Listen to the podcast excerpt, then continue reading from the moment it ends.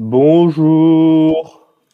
Ce matin, nous sommes dans la joie de nous retrouver.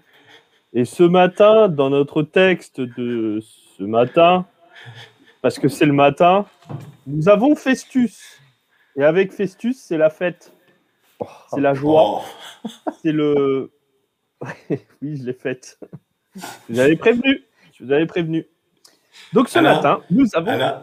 Alors, on a trouvé finalement c'est celle-ci la pire de toutes les introductions qui aient jamais été faites, je crois. C'est vrai, c'est vrai. Il me semble que voilà, c'est top numéro un là. Alors, bah, ce matin, vous allez voir, hein, on est dans un texte de transition. Alors, je félicite celui qui a découpé les textes parce que ce matin, nous allons avoir énormément de choses à dire. Et vous allez voir, ça va être un contenu très, très, très dense. Donc, accrochez-vous, s'il vous plaît. Euh, on va repasser d'ailleurs deux fois le texte pour être sûr d'avoir assez de temps. Donc, je vous lance le texte tout de suite sans transition pour ne pas perdre de temps, bien entendu.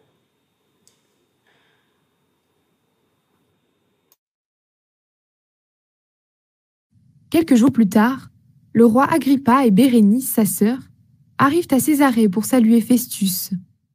Ils restent là plusieurs jours et Festus explique l'affaire de Paul au roi. Il lui dit Il y a ici un homme que Félix a laissé en prison. Quand je suis allé à Jérusalem, les chefs des prêtres et les anciens des Juifs sont venus porter plainte contre lui, et ils m'ont demandé de le condamner. Je leur ai répondu Les Romains n'ont pas l'habitude de livrer quelqu'un de cette façon. L'accusé doit d'abord rencontrer ceux qui l'accusent, et il doit pouvoir se défendre contre leurs accusations. Donc les chefs religieux sont venus ici avec moi, et sans retard, le jour suivant, je me suis assis au tribunal, et j'ai commandé de faire venir cet homme. Ces accusateurs sont arrivés. Je pensais qu'ils allaient lui reprocher certaines choses graves, mais non. Ils se sont disputés avec lui au sujet de leur religion et d'un certain Jésus. Cet homme est mort, mais Paul dit qu'il est vivant. Je ne savais pas quelle décision prendre. Alors j'ai demandé à Paul s'il voulait aller à Jérusalem. Là-bas, on le jugerait pour cette affaire mais il a fait appel. En effet, il veut que l'empereur le juge. J'ai donc commandé de le garder en prison pour le moment. Ensuite, je l'enverrai devant l'empereur. Agrippa dit à Festus Moi aussi, je voudrais bien entendre cet homme. Festus lui répond Tu l'entendras demain. Le jour suivant, Agrippa et Bérénice arrivent avec un cortège important. Ils entrent dans la salle du tribunal avec les chefs militaires et les notables de la ville.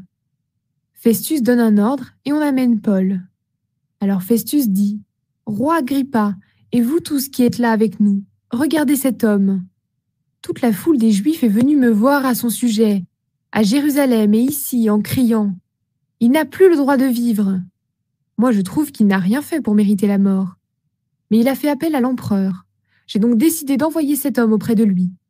Je ne peux rien écrire de sûr à son sujet. C'est pourquoi je l'ai amené devant vous, et surtout devant toi, roi Agrippa. Interroge-le, et ensuite j'aurai quelque chose à écrire. En effet, envoyer un prisonnier sans expliquer pourquoi on l'accuse, à mon avis, cela n'a pas de sens.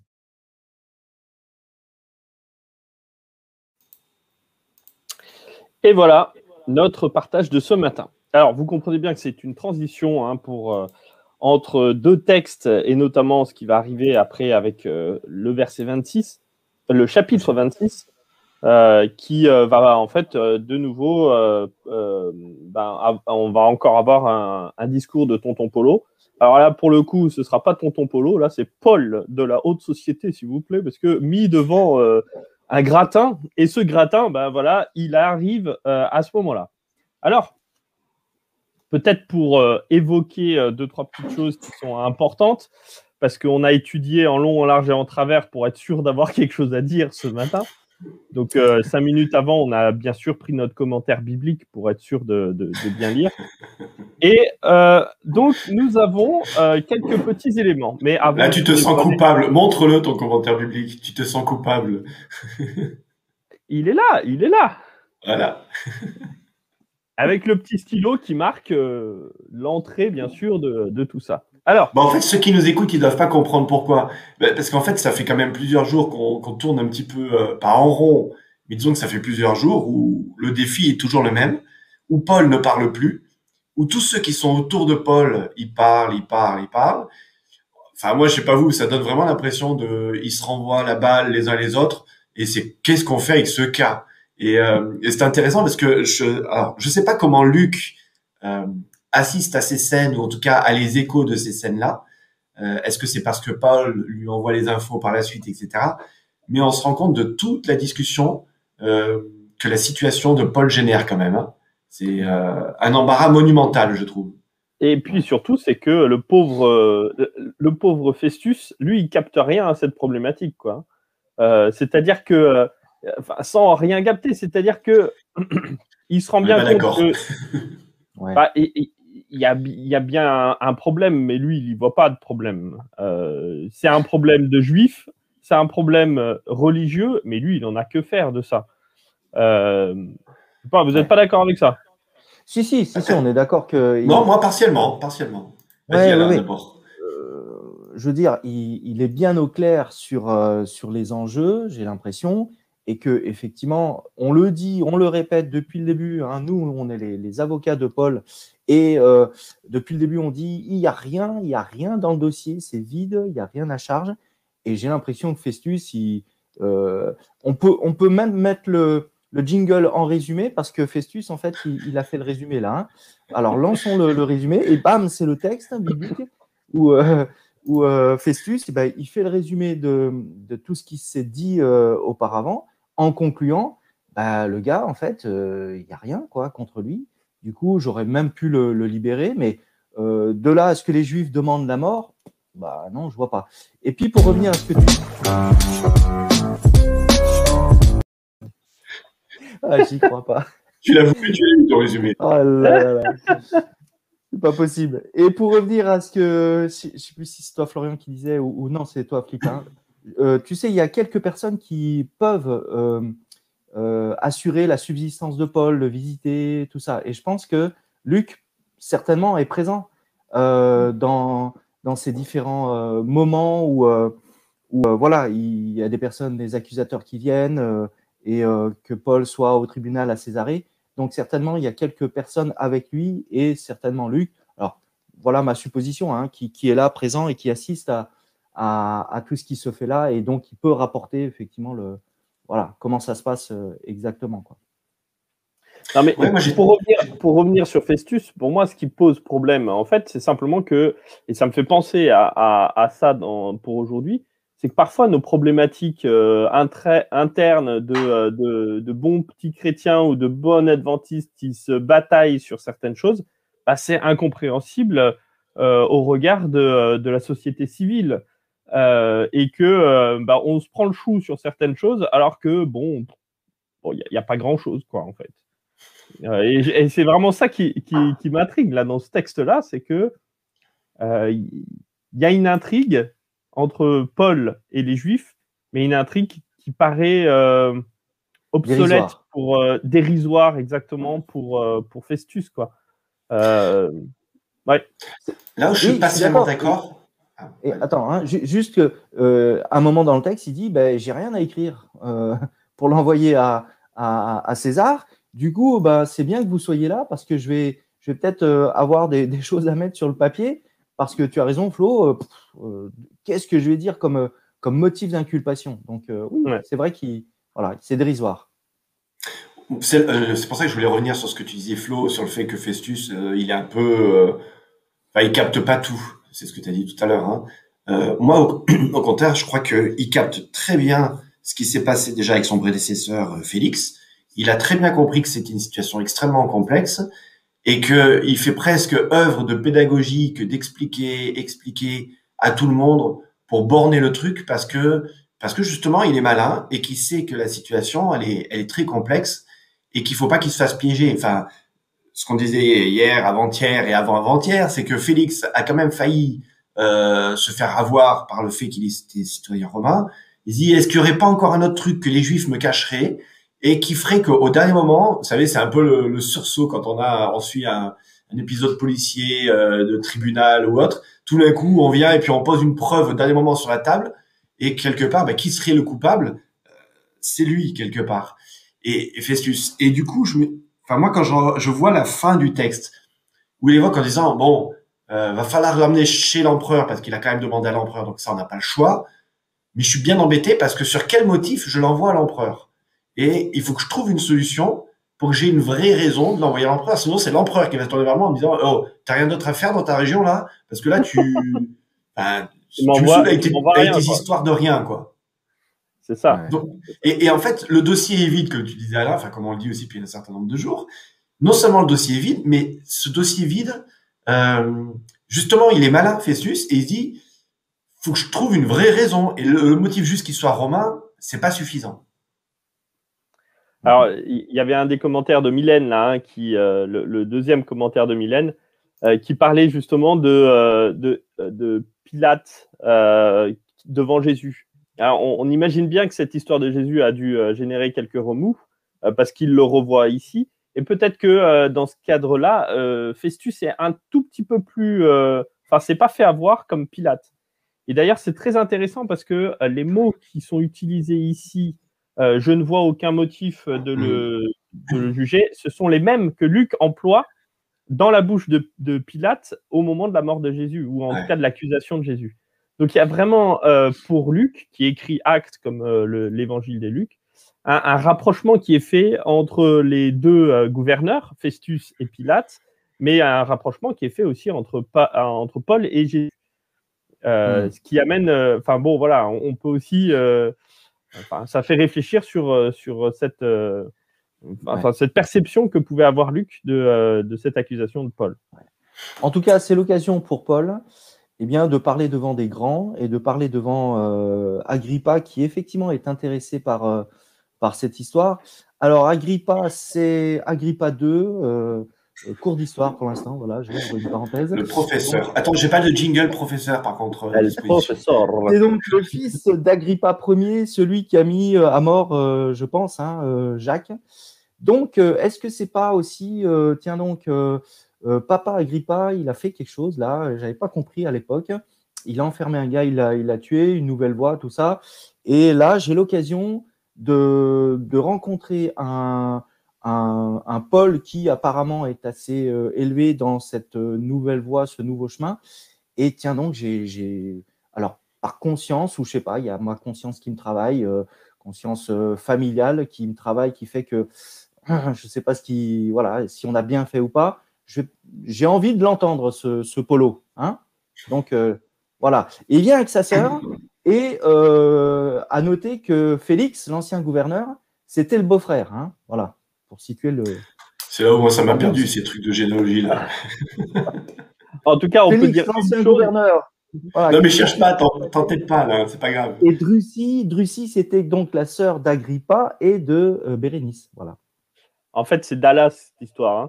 Euh, ah, donc, ils sont tous euh, liés, etc. Mais ça montre une chose, c'est que le pouvoir en place, le juif, les pouvoirs juifs, était euh, main dans la main avec le pouvoir euh, romain. ce qui déplaît fortement à toute la, partie religieuse euh, des, Juifs, notamment les pharisiens et le Sanhédrin, qui voient là un, acte, un acte abject de la part du pouvoir juif. Bon, ça déplaît, oui et non, hein, ça les arrange bien aussi. Enfin, c'est de la, c'est de la politique religieuse, religiosité politique. C'est, ils en profitent tous au passage, quoi. Bah, ils en profitent tous et en même temps, ils attendent qu'une chose, c'est que euh, le grand libérateur et le Messie euh, viennent. Mais c'est ça qui est intéressant, comme tu disais, sur euh, ces parallèles. Il y a énormément de parallèles entre ce livre des actes et, et les évangiles, quelque part, et, les, et le chemin de Jésus. C'est-à-dire que le parcours de Jésus, quand je dis le chemin, c'est ce parcours de vie de Jésus avec des événements un peu clés. On retrouve quelque part quasiment les mêmes événements chez, chez Paul, hormis la partie conversion, ça on est d'accord, hein, mais je veux dire, euh, le rapport aux apôtres, le, le, rapport aux autorités religieuses, aux autorités politiques, même les phrases, c'est intéressant de voir vraiment, comme tu disais, cette phrase qui est exactement la même, en disant, voilà, il a envie de se laver les mains, alors il n'a pas sorti la bassine de Hello pour se faire mettre un peu de savon parce que les gestes barrières n'existaient pas trop à l'époque, mais euh, ce, qui est, vraiment impressionnant, c'est cette similitude euh, entre ces deux univers. Et moi, je voulais revenir sur ce sur cet épisode euh, de, je sais pas si on peut l'appeler de confrontation, mais où il est présenté à euh, à Agrippa et Bérénice, où l'arrivée d'Agrippa et Bérénice devant Justus. C'est Festus, pardon. Ça y est, je vous avais dit que j'en ai marre de ces prénoms, j'en peux plus moi. devant Festus, il y a un truc un peu, comment on pourrait le dire? Vous savez, enfin, en conquête, il vient avec ses généraux. On peut imaginer la musique. Enfin, il y a une cérémonie euh, qui est en train de se dérouler. Et quand on comprend pourquoi, c'est hop, il fait amener Paul. Attends, c'est en l'honneur de Paul, mais vous voyez, on n'est pas dans un tribunal. Euh, il y a un truc extrêmement politique. Enfin, on assiste à une cérémonie militaire. Euh, il y a quelque chose d'assez étrange en fait qui se déroule. On n'est plus dans le religieux. On n'est plus dans la tradition romaine. Mais tout d'un coup, il y a quand même le roi euh, local quelque part avec sa, sa, sa sœur. Il y, a, il y a un truc vraiment étrange qui est en train de se dérouler. Et euh, moi, ça, ça m'interpelle. C'est comme tu disais, je crois, Flo au début. Euh, non, c'est Alain. Je, je, me suis trompé sur le fait qu'ils viennent. Enfin, il y a, ils rencontrent les plus grands. Et ça, c'est impressionnant. C'est Flo qui le disait en off tout à l'heure. Euh, il a rencontré déjà plusieurs rois, plusieurs gouverneurs. Il va rencontrer l'empereur par la suite. Euh, c'est un sacré parcours que Paul, un sacré parcours de témoignage que Paul est en train de vivre. Euh, oui, et puis en plus, enfin là, je, rebondis hein, juste sur le, l'aspect apparence qu'il va y avoir à ce moment-là. C'est-à-dire que le terme grec qu'il utilisait est un terme qui, qui parle de comment dire, qui, qui dit qu'ils arrivent en grande pompe. Donc il y a vraiment quelque chose de théâtral dans l'arrivée des euh, du roi, de sa sœur. Euh, il y a le, tous les militaires qui arrivent avec. Donc vous imaginez, hein, c'est le 14 juillet, euh, le défilement, le défilé, pardon. le 4 août. Pourquoi le 4 août? Ah pour les, non. Pour les Suisses. Pour les Suisses. C'est pas le premier. je traduisais, hein, je, traduis pour les Suisses en même temps. 14 ah juillet, le 4 août. C'est pas le premier août Non. Ah c'est peut-être le premier août. Non, ouais, le 4 août. il me semble. Hein. Bon, pardon, excusez-nous les Suisses, on ne se rappelle pas votre fête ouais, nationale. Oui, ouais, non, mais bon, voilà. mais il y en a, heureusement qu'il y a un Suisse parmi nous trois. Hein. oui, ben nous, on fêtait le 1er août, hein, avec les petits lampions, euh, exactement. Mais bon, ça, c'est pas biblique, les amis. Hein. revenons au texte. Heureusement que je suis là. Hein. Donc, le texte euh, nous parle justement de cette procession de, de, euh, de, de, de cette, cette, entrée théâtrale. Et bien sûr, Paul qui arrive en dernier lieu. Mais donc, il y, a vraiment euh, quelque chose de très euh, théâtral et de très démonstratif dans tout ça. Voilà. Moi, j'ai l'impression que ce, ce moment théâtral, c'est une mascarade, on est d'accord, mais c'est peut-être pour masquer un réel intérêt. On, va le voir par la suite et demain certainement, où euh, la fin de, de, tout cela, où je ne sais plus qui va dire, presque tu, tu me tu, tu arrivais à ce que je, je me convertisse, quoi. Hein. Donc, mm. ils ont quand même été touchés. Et du coup, pour pas montrer euh, bah, qu'il y a un intérêt, on va masquer cela par euh, bah, voilà, une arrivée en grande pompe euh, pour dire qu'il faut encore entendre Paul parce que ça nécessite, comment dire, un, il faut remplir un dossier, quoi. Il faut, il faut mettre quelque chose pour, pour l'envoyer chez, chez César. Donc, bah, voilà, on, arrive en grande pompe et tout ça pour pour euh, dire à Paul, euh, c'est important ce qui est en train de vivre, se vivre là maintenant. Il faut qu'on t'entende réellement pour euh, t'envoyer à Rome. Mais est-ce que ça cache pas aussi, de la part d'Agrippa, ça titille, quoi, ça titille son, son cœur et, et oui, j'ai envie d'entendre ouais, un peu plus profondément ce qui, ce qui se dit là, ce qui se fait là. Alors moi, il y a un aspect que je voulais relever, en fait, c'est le silence de ce texte, c'est le silence de Paul qu'on voit Paul qui est re, euh, euh, renommé, hein, enfin qui est, qui est on le sort de nouveau de prison, on le présente devant cette cour-là. Euh, et ce qui est interpellant, je trouve, c'est vraiment depuis euh, quelques quelques passages, quelques chapitres, le silence de Paul. Et en fait, quasiment Paul va être silencieux. Alors pas jusqu'à la fin, il va intervenir encore, bien évidemment, mais l'auteur, enfin Luc, s'attarde beaucoup plus sur les personnages autour de Paul.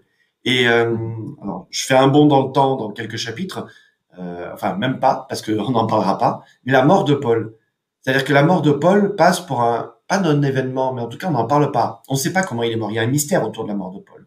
Est-ce qu'il est mort euh, décapité comme c'était la tradition pour les, les ressortissants romains? Euh, Est-ce qu'il meurt lapidé par des juifs?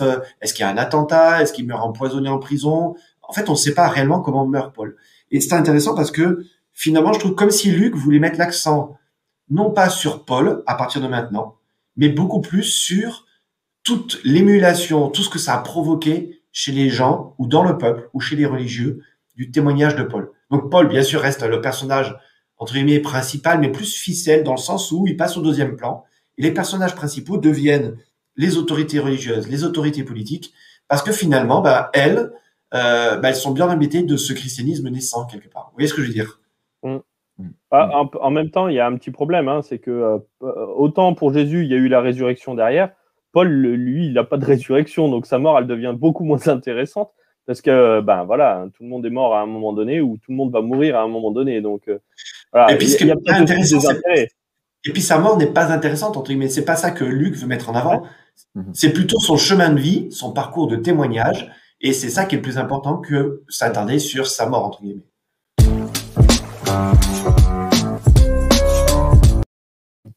Ah, on n'était pas déjà dans cette partie-là Non, c'est Alain, il a spoilé tout à l'heure. Ah. en tout cas, si vous voulez un résumé, bah, vous relisez. Hein, voilà. Tout est dit. Peut-être juste un, dernier élément qui, euh, qui, paraît être important, c'est que euh, euh, jusqu'à présent, hein, et dans le, dans le, au tout début du texte, on nous dit que, enfin, Festus dit que ce sont les chefs religieux qui viennent le voir pour l'accuser. là, dans la comparution pour tout le monde, c'est plus les chefs religieux, mais c'est le peuple juif tout entier. Euh, et ça devient euh, une histoire politique. Et il y a peut-être ça aussi dans la, notion d'apparat et d'apparence euh, dont on parlait tout à l'heure, qu'ils viennent en grande pompe avec les représentants juifs, avec les représentants militaires. Donc il y a la société civile, il y a la société militaire, il y a la société. enfin, tout le monde est représenté là-dedans, mais ça devient politique et plus religieux. Euh, et, c'est interpellant euh, parce que euh, ben, c'est peut-être un tournant qui est pris là. et un tournant que Festus dit officiellement, avec aussi cette intrigue ou ce, questionnement pour Festus de dire ben, c'est bien beau, mais il va falloir que je trouve quelque chose pour l'envoyer auprès de l'empereur. Je suis obligé de l'envoyer auprès de l'empereur parce qu'il l'a demandé, mais il faut que je trouve quelque chose. Quoi, hein. Donc, ça devient un peu plus politique.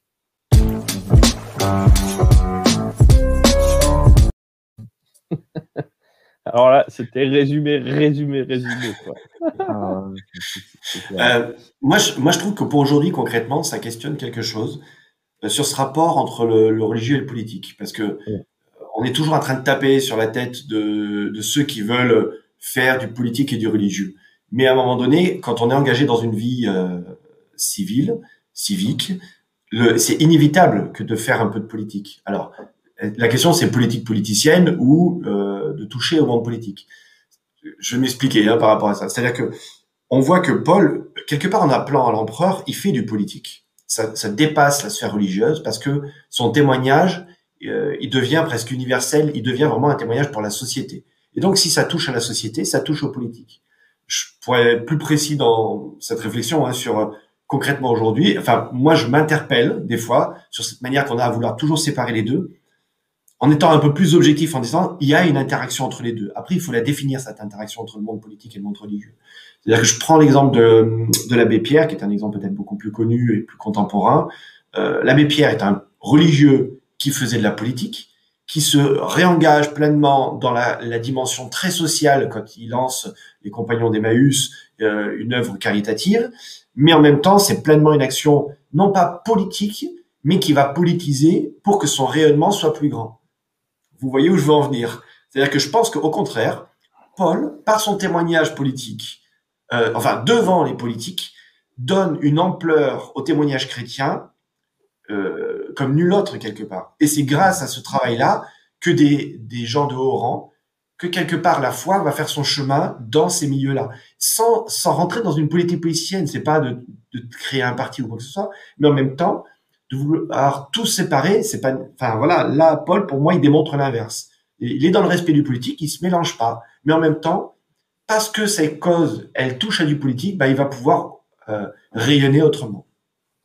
Parce que parfois l'excuse de ne enfin, en tout cas, la, la, la pensée euh, qu'il ne faut pas s'engager politiquement fait qu'à un moment donné, on se désengage de tout. Hein. Euh, et c'est un, vrai problème parce que ça veut dire qu'on devient complètement, euh, complètement à côté de la société et, euh, pour finir, inaudible dans notre société.